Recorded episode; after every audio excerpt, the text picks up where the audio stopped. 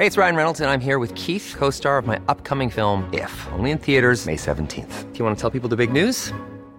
All right, I'll do. Sign up now and you'll get unlimited for $15 a month in six months of Paramount Plus Essential Plan on us. Mintmobile.com slash switch. Upfront payment of $45 equivalent to $15 per month. Unlimited over 40 gigabytes per month. Face lower speeds. Videos at 480p. Active Mint customers by 531.24 get six months of Paramount Plus Essential Plan. Auto renews after six months. Offer ends May 31st, 2024. Separate Paramount Plus registration required. Terms and conditions apply if rated PG. Heraldo Radio. La HCL se comparte, se ve y ahora también se escucha. El Heraldo Radio presenta Cámara de Origen, un nuevo espacio para enterarnos del trabajo de las legisladoras y legisladores en los Congresos de México. En Cámara de Origen tiene la palabra Carlos Zúñiga Pérez.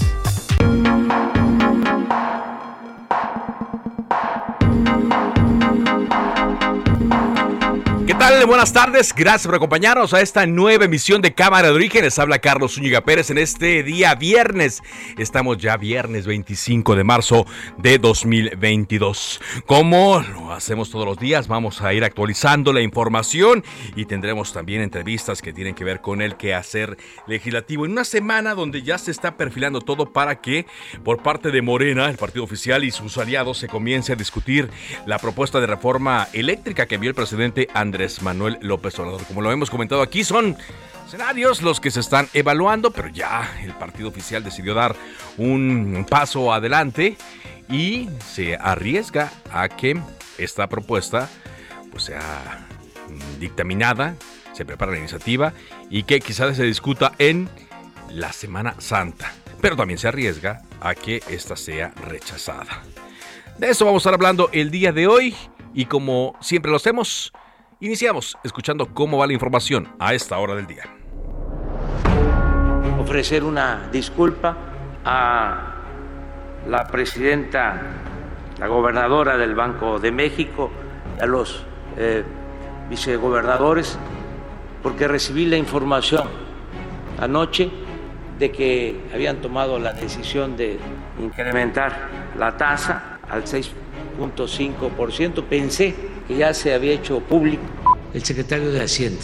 Entonces, él me informó de que se había tomado la decisión por unanimidad de aumentar la tasa de interés.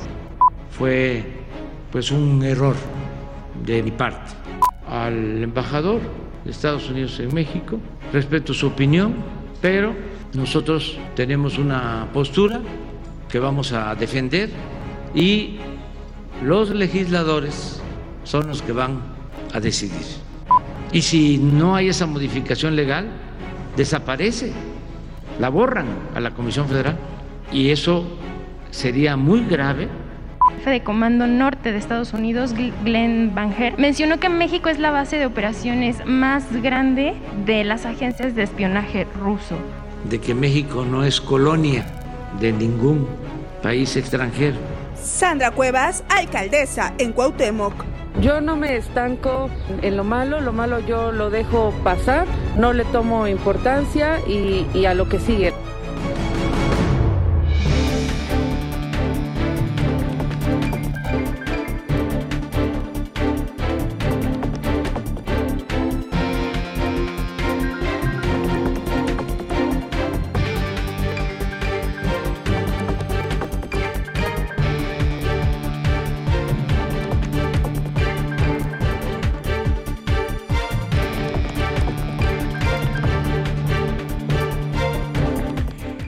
Y aquí más de la información del día. La Cámara de Diputados publicó el acuerdo de las juntas directivas de las comisiones de puntos constitucionales y de energía, por lo cual se regula el proceso de análisis, discusión y, en su caso, aprobación de la iniciativa del Ejecutivo Federal del presidente López Obrador en materia energética. Por esta razón, las eh, comisiones, como nos habían adelantado el día de ayer, ya comienzan a trabajar. Eh, todavía no preparan iniciativa, pero eh, están haciendo eh, las convocatorias y el trabajo requerido para analizar esta propuesta que envió el presidente Andrés Manuel López Obrador. Y el dirigente nacional del PRI, Alejandro Moreno, adelantó que los diputados de su partido no votarán a favor del dictamen de reforma que Morena prevé presentar la próxima semana. Esto en caso de que no haya ningún cambio, dijo a la mm, iniciativa que envió el presidente Andrés Manuel López Obrador. La defensa de Jaime Rodríguez Calderón informó que hoy vence el plazo para que se les notifique sobre la audiencia que su cliente tendría con un juez federal. Esto todavía no ocurre. También la defensa de Jaime Rodríguez Calderón informó que eh, pues eh, se encuentra en una condición de salud mejor a la de que se reportó la semana pasada y también nos enteramos, no por defensa de Jaime Rodríguez Calderón, pero sí por la eh, actividad de otros eh, abogados que personas ligadas a Jaime Rodríguez Calderón en la pasada administración están buscando amparos, incluyendo su suegra. Estados Unidos y la Unión Europea anunciaron medidas para reducir la dependencia del gas ruso, mientras que Alemania adelantó que quiere prescindir rápidamente del carbón y el petróleo que compran a Rusia. Por cierto, antes de ir con más de los temas rusos, el Gran Premio de Arabia Saudita fue sigue en pie después de que ocurrieron ataques el día de hoy a una instalación petrolera en Jeddah no muy lejos del circuito donde se disputa este Gran Premio de Arabia Saudita. Hoy, eh, a pesar de este hecho, las eh, pruebas, las eh, actividades para un viernes en la Fórmula 1 no se suspendieron.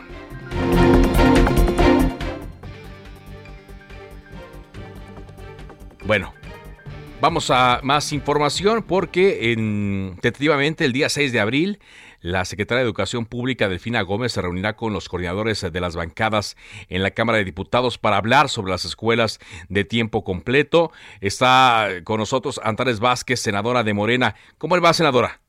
Muy bien, gracias. Buenas tardes a todas y a todos. Buenas tardes. Este tema de las escuelas de tiempo completo eh, sí que preocupó a, muchos. Eh, en particular, ¿cuál es su postura eh, respecto a la decisión que se tomó eh, primero de eliminarlas y después de incluirlas eh, ya con algunas modificaciones eh, dentro de los actuales planes de la Secretaría de Educación Pública? Es que el plan nunca ha sido quitarlas, nada más que el programa como tal, porque el programa hay que entender que un programa tiene que ver con cómo se distribuye el recurso, cómo se, se usa, en qué lugares, en qué escuelas, y resulta que apenas eh, México tiene más de 250 mil escuelas y solo el 10% de esas escuelas tenían el programa de la escuela de tiempo completo, o sea, nada más 27 mil eh, de esas. Y de esas 27 mil con el programa, había dos modalidades, una en donde se les daba una hora más de clase a los niños y otra en donde se les daban tres horas más de clase a los niños. Y luego de todas esas 27 mil, apenas 2.500 recibían apoyo para alimentos. De los niños que les daban entre 10 y 15 pesos diarios por niño. Ese ha sido el apoyo de, de la escuela de tiempo completo.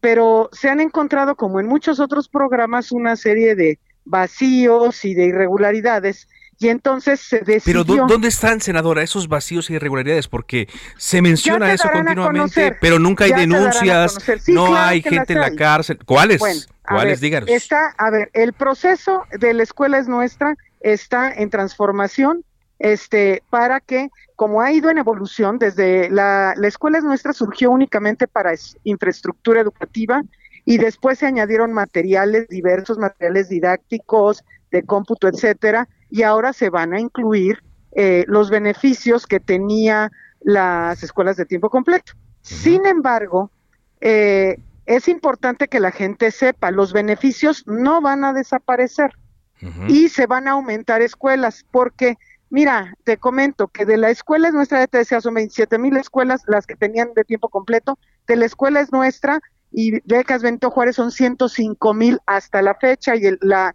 el propósito es que sean el 100% de las escuelas eh, conforme vaya avanzando eh, el tiempo. Y además en eso se va a incluir los beneficios de eh, las escuelas de tiempo completo, nada más que hay una gran necesidad de hacer golpeteo es muy importante que la gente sepa, en los últimos, en los pasados dos años, pues no hubo escuelas de tiempo completo porque no hubo escuelas abiertas. Sí, exacto, es por la pandemia.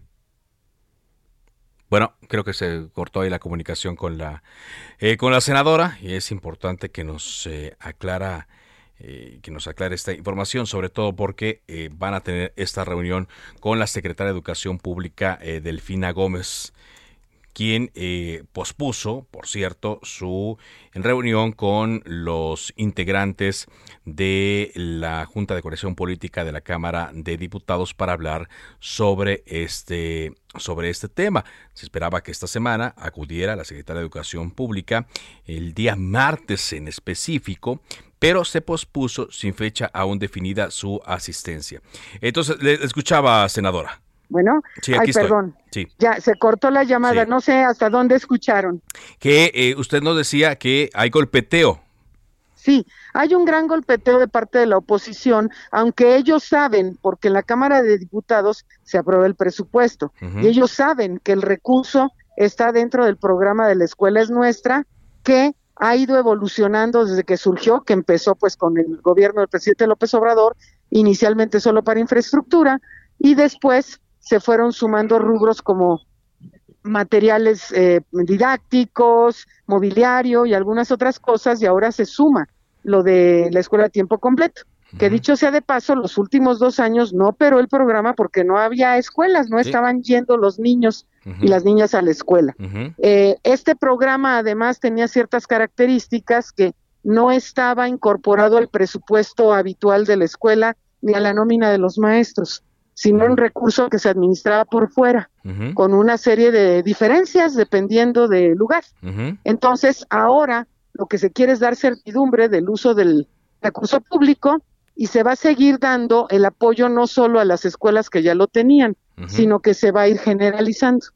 La pretensión del programa de la escuela es nuestra con todas las nuevas incorporaciones es que en un tiempo razonable se llegue al 100% de las escuelas. Hoy eh, son beneficiarias 105 mil escuelas entre el programa de escuelas nuestra y las becas Benito Juárez, que también están adscritas a ciertas escuelas con características eh, peculiares. Entonces, eso es lo que viene, hay, eh, es algo que viene bien para diferentes escuelas, se está viendo con los maestros y maestras también las modificaciones que ellos sugieren, porque ha habido muchas cosas que ellos eh, solicitan y eh, dicen que hay que cambiar una serie de cosas desde las administrativas hasta el enfoque de la propia escuela. Entonces están trabajando en eso con maestras y maestros. Y en breve estarán anunciando ya formalmente cómo queda el, asunto. Ahora, eh, senador, estoy platicando con la senadora de Morena, Antares Vázquez. Em, ¿Va a ser mejor esta, esta implementación? Digo, eh, considerando lo que usted nos mencionaba, de que fueron dos años sin clases presenciales, ¿se, se, se piensa que esta implementación dentro del programa La Escuela es Nuestra, de estos recursos de lo que antes se conocía como escuelas de tiempo completo, será mejor? Sin duda, porque es que miren, es que tenemos que aprender a ver que el beneficio tiene que ser para mucha más gente.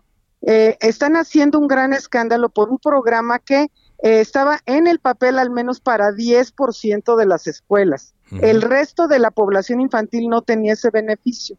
Lo que nosotros queremos es que se generalice ese beneficio para niñas y niños de todos lados, porque además eh, se supone que ese, ese programa surgió en época de Calderón solo para escuelas urbanas. Sí. Eran nada más 500 escuelas las que recibían ese beneficio. Con Peña Nieto se dijo que iban a atender a las escuelas más marginadas. Entonces, eh, eso coincide con algunas, en otros casos no. Entonces, acá se tiene que privilegiar, por supuesto, a las escuelas que mayor necesidad tienen, eh, dependiendo también de los niños y las niñas, y también este buscar la manera de que los beneficios alcancen a muchas más personas. Sí. Entonces, ahora es que el tema es que la oposición ahora ha dado, porque cada vez que se cancela un programa o se cambia de nombre de un programa, hacen un gran escándalo, cuando ellos saben perfectamente que el recurso se asignó a la escuela es nuestra, lo saben perfectamente. Porque los diputados revisaron el presupuesto, lo que usted nos dice, y ahí se estipuló que fuera a este, a este programa. ¿Qué pasaría, por ejemplo, en el caso de los estados que dijeron eh, que mantendrían el programa La escuela es nuestra? ¿Hay una confusión o ellos eh, implementarían algún, algún programa adicional a... Eh, perdón, a la escuela de tiempo completo dijeron que van a, van a dejar el programa de escuela de tiempo completo. ¿Hay pues una confusión de ellos o sería un programa paralelo? Eh, yo, bueno, es que es paralelo porque estamos hablando de programas federales y los estados no pueden implementar por sí mismos los federales. Los gobernadores y gobernadoras están en todo su derecho y además en el ámbito educativo ningún recurso sobra. Así que harían muy bien en ocuparse de las escuelas. Son muy pocos los que lo han dicho. Este, algunos de ellos son de Morena, pero si lo hacen, qué bueno, porque mira, es un problema grave de, muy grave de rezago por las escuelas que tienen todas, ¿eh? Todas, y después de la pandemia peor porque hubo saqueo, tienen eh, requerimientos de infraestructura. Todas las niñas y niños que estudian en escuela pública requieren mayor atención. Entonces, todos los recursos que confluyan en las escuelas, pues son bienvenidos. Muy bien. Eh, ¿Ustedes también eh, plantearían reunirse con la secretaria Delfina Gómez? De hecho, el día de ayer, bueno, tuvimos una la sesión ordinaria de la Comisión de Educación que yo presido en el Senado y em, precisamente votamos un punto de acuerdo para eh, citar a la a la secretaria a comparecer ante la Comisión de Educación del Senado de la República. Ok. Entonces, ahora pues ya se le Ayer apenas se aprobó en la comisión, se turna al Pleno y pues en el Pleno se le tendrá que dar curso para que el Senado cite a la secretaria. Para que cite a la secretaria y eh, informe esto que ya eh, se ha adelantado. También está pendiente, como yo lo comentaba, que eh, se reúna con los coordinadores parlamentarios en diputados, con los integrantes de la Junta de Corrección Política y pareciera que esto ocurriría en la primera semana de abril la primera semana Muy bien. para que dé esta información. Pues le agradezco mucho, senadora, que nos haya dado esta información. Muy amable. Gracias, hasta luego. Y sí, hay eh, información que dio el presidente Andrés Manuel López Obrador diciendo que eh, hubo malos manejos, pero insisto, no ha habido denuncias sobre eh, los malos manejos que aparentemente hubo de este programa de se llamaba Escuelas de Tiempo Completo. Señalaba el presidente que durante la época de la pandemia se les estaba pidiendo al gobierno federal, se le estaba pidiendo al gobierno federal, se le estaba solicitando el recurso cuando no había clases en las escuelas, pero no habló de cuáles gobiernos eh, fueron y tampoco pues eh, quedó la idea específica de si iban a proceder contra alguien, si ese dinero lo desviaron hacia eh, otros fines, pero evidentemente la, la, solicitud de información ahí va a continuar. Vamos contigo, Paco Nieto, la información del día de hoy en la conferencia mañanera. Te escuchamos, Paco.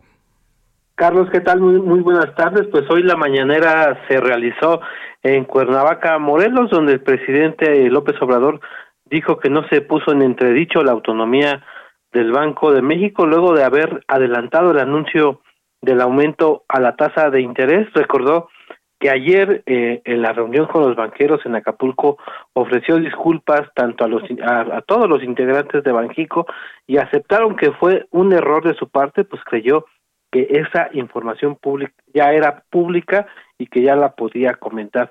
Explicó en la mañanera que el secretario de Hacienda, Rogelio Ramírez de Alago, fue quien informó sobre la decisión eh, por unanimidad de eh, e, esta decisión de aumentar el, la tasa de interés. Y también el presidente habló sobre el tema de los espías rusos en México. Desconoció si en México pues hay espías rusos como lo asegura el Comando Norte estadounidense, pero bueno, el presidente recalcó que, eh, que México es un país soberano y que México no estaría mandando a espiar a Rusia, no estaría mandando a, espiar a Washington, no estaría mandando a espiar a Los Ángeles, porque México es un país pues eh, soberano. Y también en otro en otra información en la misma conferencia de prensa del presidente el, presidente le dio un espaldarazo a la secretaria de seguridad Rosa Isela Rodríguez y bueno pues dijo que hay diferencias entre ella y entre el ex secretario de seguridad eh, en el tiempo del presidente Felipe Calderón y dijo pues que las, diferencias se notan. Escuchemos al presidente en este tema. Ya no es el tiempo de que estaba García Luna de secretario de Seguridad Pública, ahora la secretaria de Seguridad Pública es Rosa Isela Rodríguez, no es García Luna. Nada más imaginando a García Luna y poniendo a Rosa Isela, a los dos, se demuestra la diferencia, ¿o no? Entonces ya no somos represores, no establecemos relaciones de complicidad con nadie. No tengo yo como mi brazo derecho, mucho menos a la izquierda. No tengo como brazo derecho a un servidor como García Luna. Y por último, el presidente dijo que la reforma eléctrica que discute el Congreso debe aprobarse sin modificaciones y luego pues consideró que sí se habrá de renegociar los contratos leoninos, dijo, que hay con las empresas eh, privadas y bueno, también dijo que respeta el punto de vista del embajador de Estados Unidos en México, Ken Salazar, respecto a, a no hacer cambios existentes a los contratos, pero bueno, el presidente dijo que sí habrá. Pues eso es parte de lo que ocurrió hoy aquí en Morelos. Muy bien. Gracias, muchas gracias eh, por este reporte. Paco Paco Nieto, justamente como le adelantaba, la Cámara de Diputados ya publicó este acuerdo de las juntas directivas de las comisiones de puntos constitucionales y la de energía, por el cual se regula el proceso de análisis, discusión y en su caso aprobación de la iniciativa del presidente Andrés Manuel López Obrador. Se publicó ya esto en la Gaceta Parlamentaria y agrega que las presidencias de estas comisiones unidas encabezadas por los diputados Juan Ramiro Robledo y Manuel Rodríguez González convocarán a una reunión ordinaria, permanente y en modalidad semipresencial de conformidad con los artículos citados, en lo que platicábamos ayer con el presidente justamente de la Comisión de Energía, y señala que una vez aprobado el proceso de dictamen, si fuera el caso, dada esta naturaleza de iniciativa que es de reforma constitucional, la discusión de las reservas en lo particular se hará en el Pleno de la Cámara de Diputados. Pero a propósito de lo que dijo el presidente Andrés Manuel López Obrador en la conferencia de prensa hoy en Cuernavaca, el dirigente nacional del PRI, Alejandro Moreno,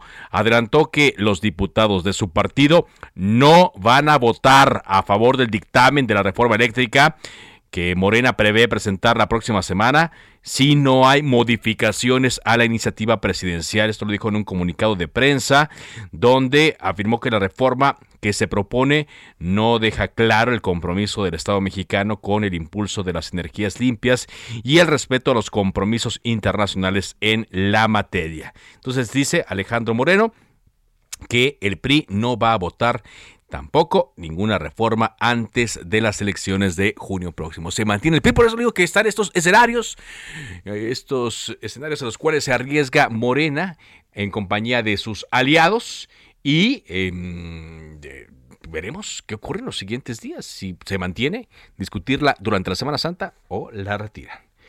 Vamos contigo, Gabriela Montejano, corresponsal de Heraldo Vida Group en Guanajuato. Adelante con tu reporte. Hola, ¿qué tal? Muy buenas tardes. Pues te comento que los siete cuerpos calcinados en la comunidad de San José el Nuevo del municipio de Celaya corresponden a los integrantes del grupo musical de Juan Martín Los Chuparrecio. El fiscal de Guanajuato, Carlos Amarripa Aguirre, habló sobre el avance en las investigaciones de los siete cuerpos que fueron encontrados en la caja de una camioneta incendiada en la comunidad de San José el Nuevo. Él dijo que ya la noche de ayer la unidad de de personas confirmó que se trata pues de las siete personas integrantes de la banda, específicamente sobre la identificación de un menor de 15 años que presuntamente viajaba con la banda. Eh, el fiscal no aseguró que hubiera menores de edad, pero sí dijo que eran personas muy jóvenes. Todo esto se da luego de que el pasado martes por la noche se encontrara una camioneta incendiándose con siete cuerpos en la caja apilados y que estaban también calcinados. Eh, hasta el momento eh, las autoridades pues continúan en el trabajo de la entrega de los cuerpos que serán entregados a los familiares de esta comunidad que se encuentra justo en los límites de Celaya y el municipio de Apaseo el Alto. Este es mi reporte desde Guanajuato. Gracias, muchas gracias. Eh, también descartaron que un menor de edad esté entre las personas que fueron calcinadas, pero bueno, se habían calmado ligeramente las cosas en Guanajuato, o sea que había salido de las entidades donde había mayor hechos de violencia y ahora con esto que ocurre con este grupo musical, pues obviamente se pone bajo la lupa de estos acontecimientos. Vamos a ir a un corte comercial. Esto es Cámara de Origen a través de El Heraldo Radio. Le recuerdo mi cuenta de Twitter, arroba carloszup, para que estemos en contacto directo. Después de la pausa, regresamos con más información.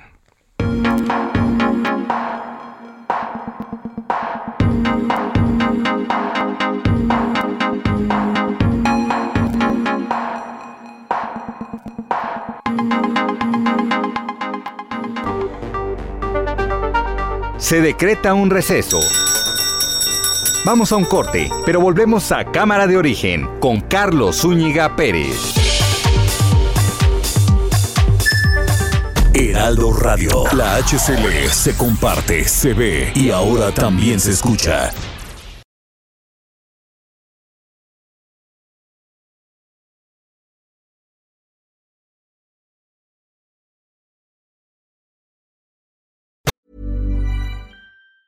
Planning for your next trip? Elevate your travel style with Quince. Quince has all the jet setting essentials you'll want for your next getaway, like European linen, premium luggage options, buttery soft Italian leather bags, and so much more. And it's all priced at 50 to 80% less than similar brands. Plus, Quince only works with factories that use safe and ethical manufacturing practices. Pack your bags with high-quality essentials you'll be wearing for vacations to come with Quince. Go to quince.com slash trip for free shipping and 365-day returns. Heraldo Radio, la HCL se comparte, se ve y ahora también se escucha. Se reanuda la sesión. Volvemos a Cámara de Origen con Carlos Zúñiga Pérez.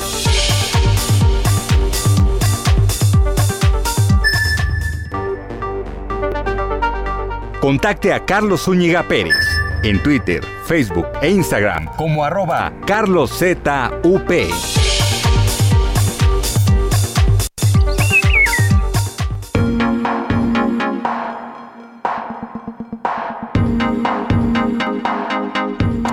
Avanzamos en la información en Cámara de Origen cuando son las 4 de la tarde con 30 minutos tiempo del eh, centro de México.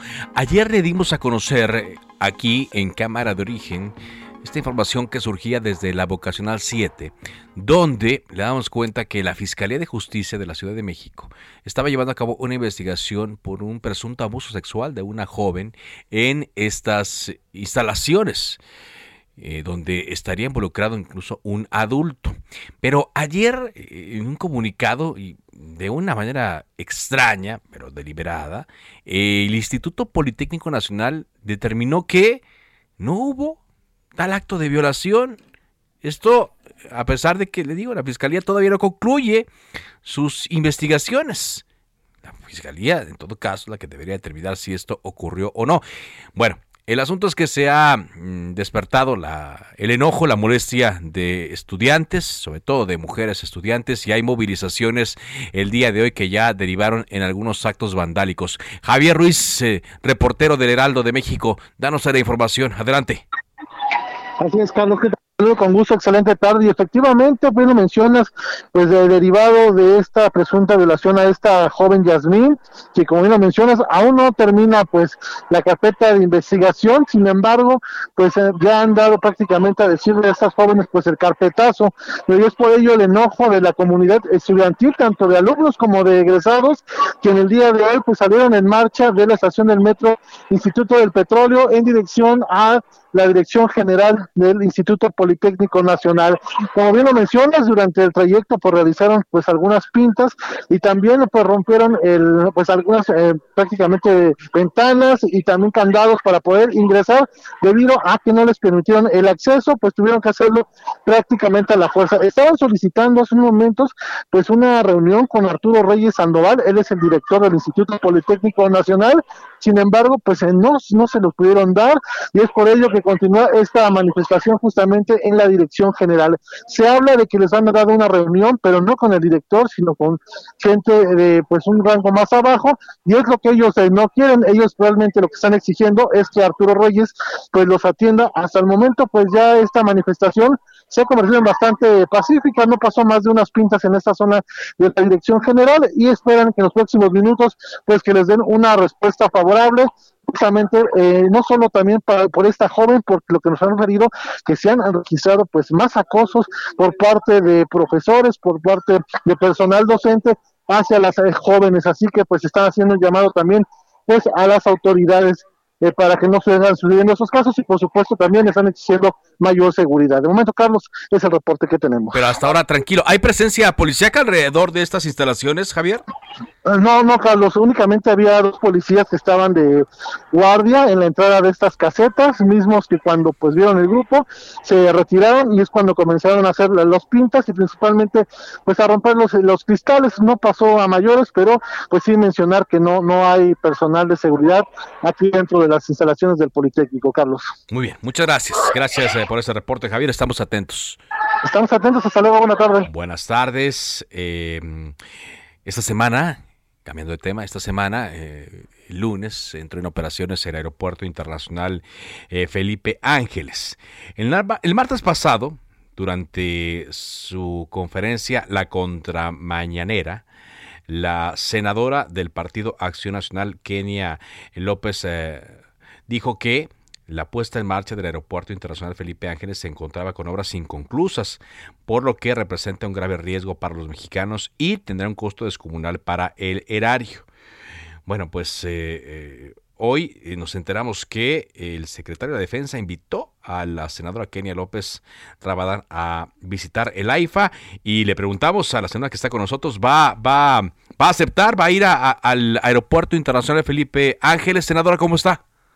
Hola, ¿qué tal, querido Carlos? Buenas tardes a ti, a tu auditorio. Buen provecho para quienes ya estén concluyendo la comida. Decirte que, por supuesto, sí, es claro, pues, que hay muchas preguntas que se requieren hacer a propósito pues, de inicio de los 400 mil millones de pesos que nos costó eh, cancelar el aeropuerto de Texcoco, pagarle a la gente que había invertido en ese aeropuerto y ahora hacer este aeropuerto que eh, una vez que digamos, hemos visto la cantidad de vuelos que llegan, pues es verdaderamente preocupante. Yo estuve físicamente, Carlos, como bien lo comentas, el martes de esta semana. Recordemos, el lunes se inaugura, ¿no? Eh, eh, con esta telenovela este, armada desde el gobierno, con, con, ya sabes, con las notas de color y en fin, pero la realidad es que yo después, al siguiente día acudí, como cualquier ciudadano, me refiero a, tomé un Didi en la esquina del Senado de la República, me costó 700 pesos llegar al aeropuerto, pensando, un, poco más de 700 pesos, por cierto, puse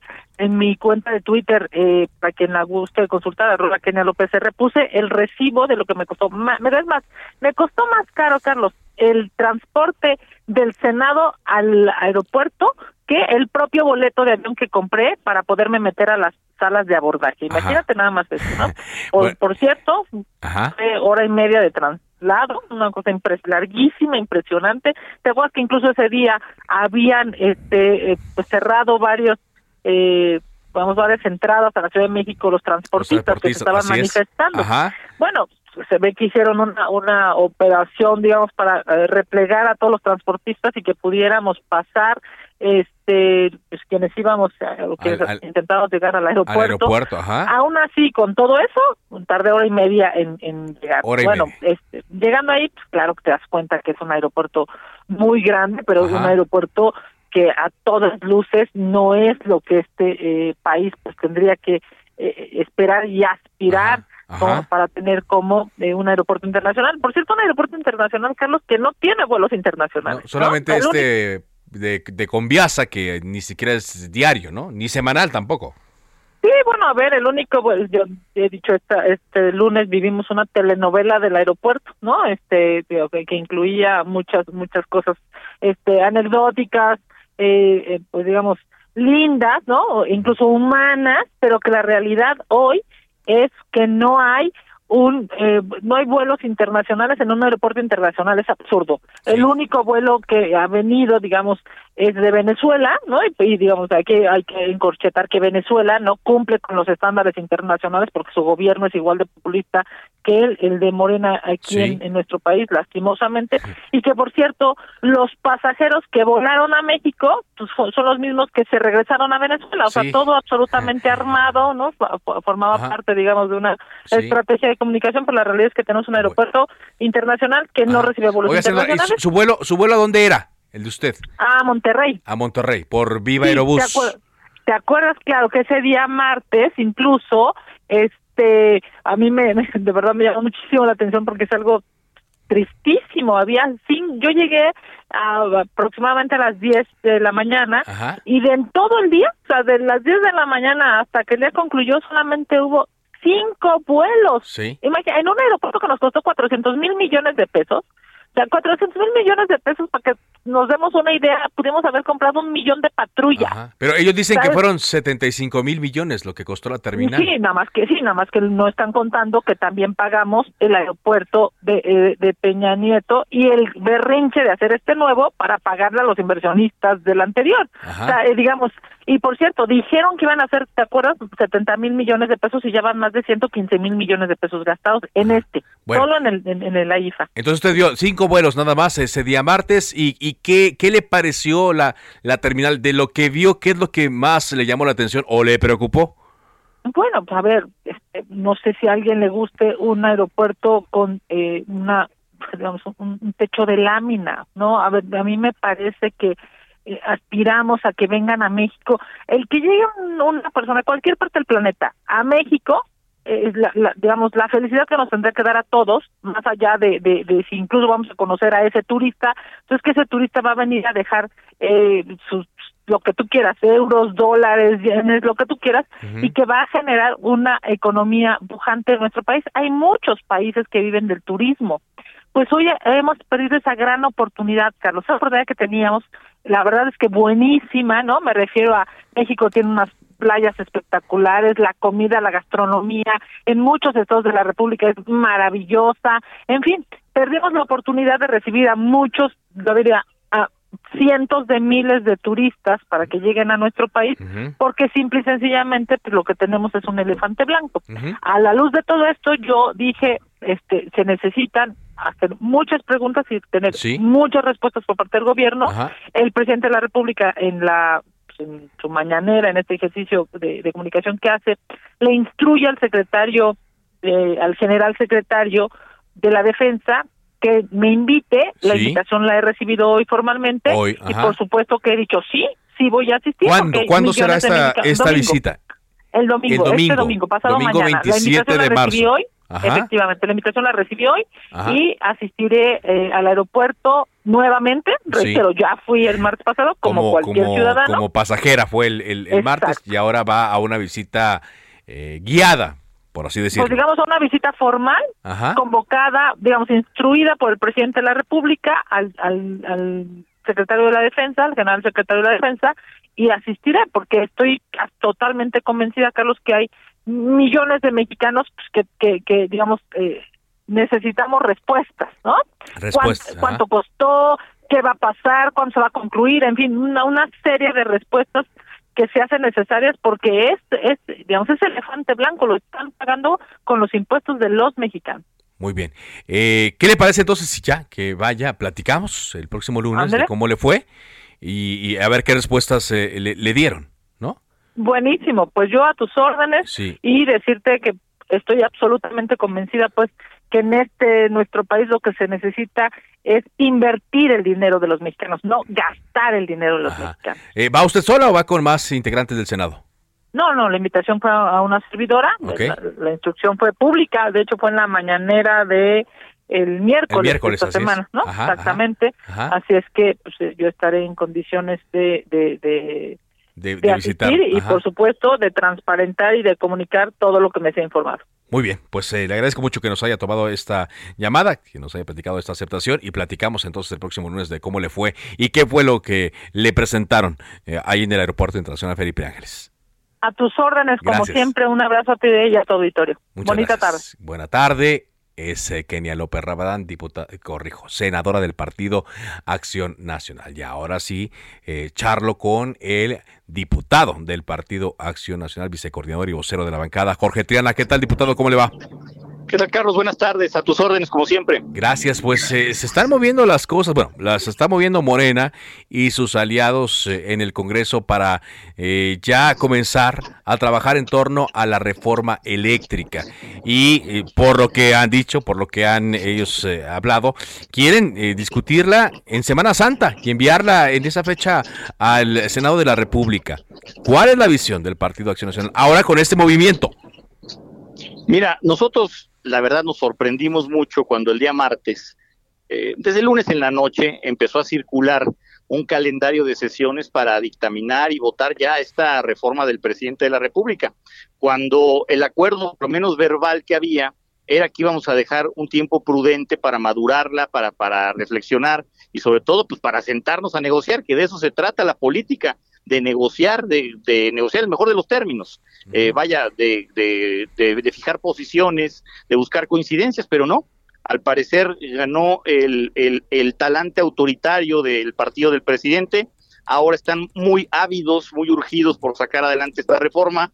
Estamos llamados a empezar a dictaminarla ya a partir de este lunes y se nos presenta como fecha tentativa para votarla ya en pleno, en su caso, el día 13 de abril, eh, es decir, un par de días después de la de este ejercicio extraño de que le llaman revocación del mandato eh, del presidente de la República. Entonces nosotros sí nos extrañamos mucho de esta parte, creemos que no hay prisa, eh, creemos que si ya tuvimos la paciencia para un parlamento abierto, donde esperamos casi dos meses a que los especialistas hablaran, creo que debería dársele tiempo a los legisladores también para estudiar el tema. Vamos a iniciar, Carlos, la discusión el lunes y no conocemos ni siquiera el dictamen que vamos a votar. Es decir, conocemos la propuesta del presidente, pero no la propuesta que tienen los presidentes de la comisión y nos preocupa mucho. Ajá. ¿Y, y, cuál sería la prisa? ¿Cuál sería, de su percepción, su punto de vista, la prisa por la cual quieran discutirlo en esas fechas? Mira, eh, para empezar, hay un tema que me parece elemental aquí. Yo no entiendo por qué el presidente se avienta, eh, pues, eh, esta osadía, así lo, así lo pongo, esta, pues, osada acción de mandar a sus diputados a aprobar una reforma que sabe que no cuenta con los votos suficientes para aprobarse. Lo hemos platicado en otras ocasiones aquí en tu espacio. Eh, Morena necesita robarle a la oposición, por así decirlo, 55 diputados, 55 votos. Yo no entiendo de dónde piensan que los van a sacar. El PRI, que era quien estaba dubitativo, por lo menos dijo que iba a esperar a ver el resultado de los foros, ya dijo que va en contra. Acción Nacional va en contra, el PRD va en contra, Movimiento Ciudadano va en contra. No hay manera de que pase, Carlos, esta reforma. Yo creo que lo que buscan es hacer simplemente eh, eh, ruido o, están buscando responsabilizarnos de algún tipo de negligencia que hay en el gobierno y que deriven el alza del precio final al consumidor eh, del precio de la luz. No lo sé, porque llama la atención de que es en Semana Santa. Vamos a estar votando uno o dos días antes de que la gente se vaya a descansar el, jueves santo, viernes santo. Sí, o, igual y están estarán eh, sopesando que no pase la, la, reforma y que la noticia no, no, no abarque los titulares de los medios como en un día normal? No, eso, eso es definitivo. Lo que buscan es que haya una burbuja, un caparazón que haga que la opinión pública no pueda expresarse eh, completamente de lo sucedido para que no se lea como una derrota política del presidente. Mi pregunta es, ¿qué necesidad? ¿Por qué hacerlo en este momento? ¿Por qué no esperar el dictamen más adelante, eh, cuando ya haya, eh, vaya consenso o cuando tengan los números? No lo sé. Es un actuar muy extraño el que están teniendo. Eh, lo, lo, lo, cierto es que no tenemos información sobre lo que vamos a votar. Sabemos que, para empezar, ya es una derrota política del presidente porque él ha insistido, o el día de hoy insistió todavía, en que no se le iba a mover una sola coma a su propuesta. Sin embargo, el coordinador de los diputados de Morena, Ignacio Mier, ya dijo que no es la misma propuesta, que va a tener modificaciones. Ya no sabemos ni a quién creerle, Carlos. Sí. Exacto, porque es lo que decía Ignacio Mier de que pues había la posibilidad de que se incluyeran algunas modificaciones y pareciera que con eso bueno, hacía un guiño a, la oposición, a empresarios, etcétera, pero no. Ayer también eh, se da la visita del senador Ken Salazar, corrijo, del el embajador Ken Salazar. Y el embajador, pues también es claro, ¿no? Que, que se cuide las inversiones de Estados Unidos. Sí, por otro lado tenemos un proyecto de sentencia de la ministra Loreta Ortiz, de la exdiputada de Morena, hoy convertida en ministra Loreta Ortiz, que da por buena la reforma a la ley de la industria eléctrica aprobada el año pasado, que había sido objeto de, de, de, eh, de, impugnaciones de carácter constitucional, acciones de inconstitucionalidad y de amparos de la, de la, de la, eh, del sector privado, donde dice que no se violenta el TEMEC. Sin embargo, Ken Salazar dice otra cosa, eh, y, bueno, pues hay que esperar.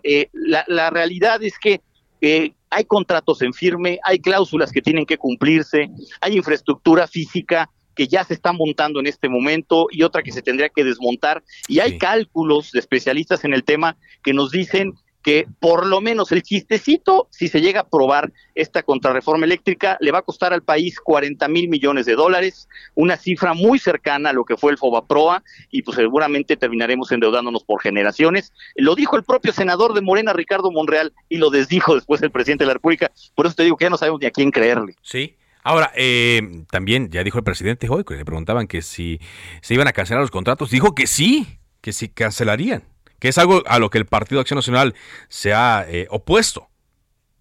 Bueno, por supuesto, a ver, es que es que es por elemental raciocinio, Carlos. Si hay un contrato en firme, el contrato tiene cláusulas, tiene compromisos que se tienen que cumplir y si no se cumplen, hay cláusulas de rescisión de contratos, de cancelación de contratos. Y si no pagamos esas cláusulas de, de cancelación de contratos, vamos a ser objeto de demandas, de, arbitrajes internacionales, de juicios, eh, etcétera, y eso va a traer un costo enorme para el país, innecesario si me lo permites. Eh, si, si se hacen las cosas como lo pretende el presidente de la República y llega a pasar esta reforma, que yo insisto en que no tienen los números en este momento, bueno, pues estamos hablando de el, el PGPROA, Carlos, el AMLOPROA, un nuevo FOBAPROA que estaremos pagando por generaciones simplemente por un capricho personal e ideológico.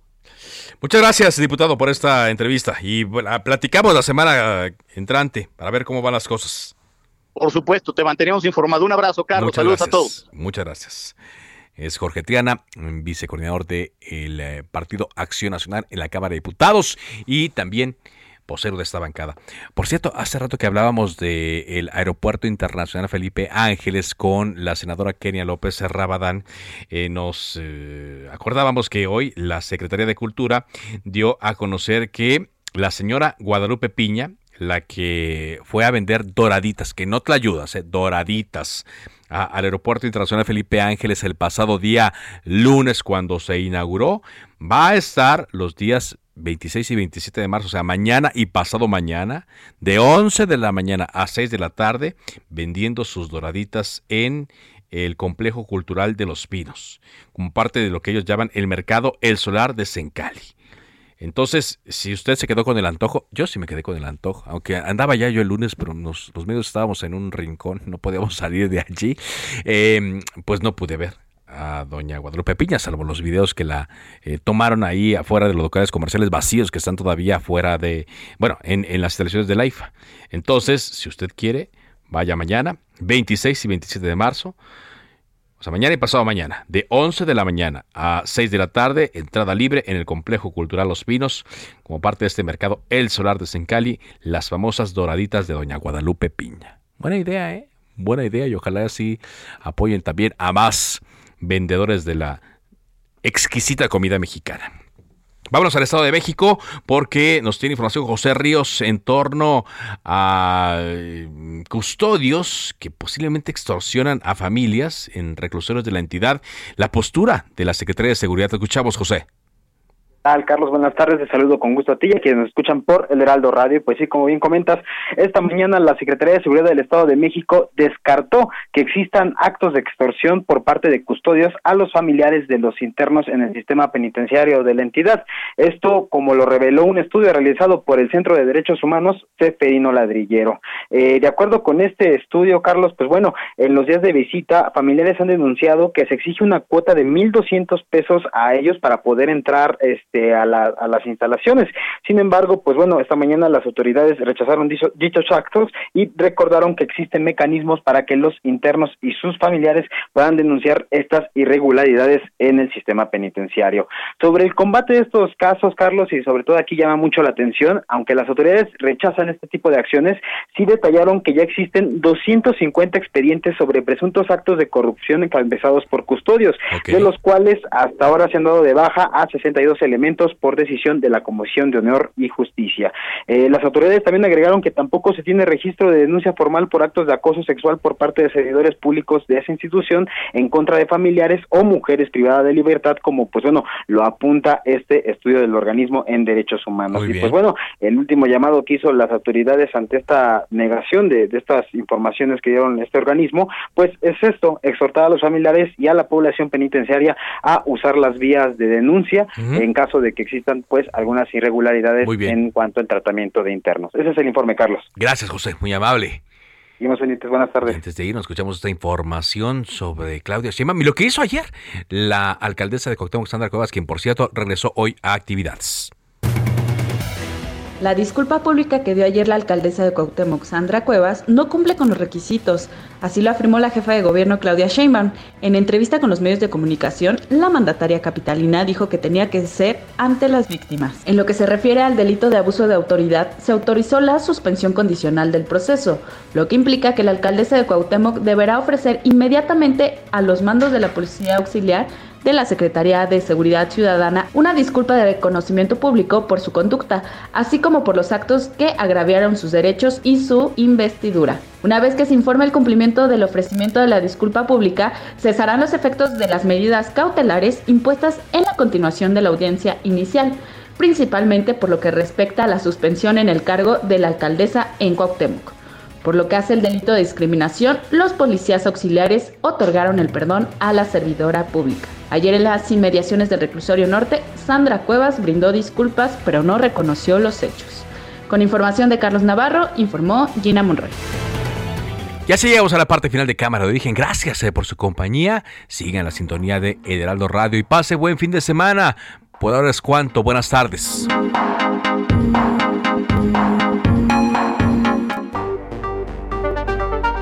Se cita para el próximo programa.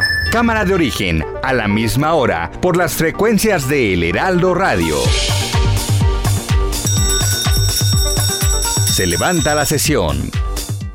Heraldo Radio 98.5 FM, una estación de Heraldo Media Group, transmitiendo desde Avenida Insurgente Sur 1271, Torre Carrachi, con 100.000 watts de potencia radiada. When you make decisions for your company, you look for the no-brainers. And if you have a lot of mailing to do, stamps.com is the ultimate no-brainer. It streamlines your processes to make your business more efficient, which makes you less busy. Mail checks, invoices, legal documents, and everything you need to keep your business running with stamps.com.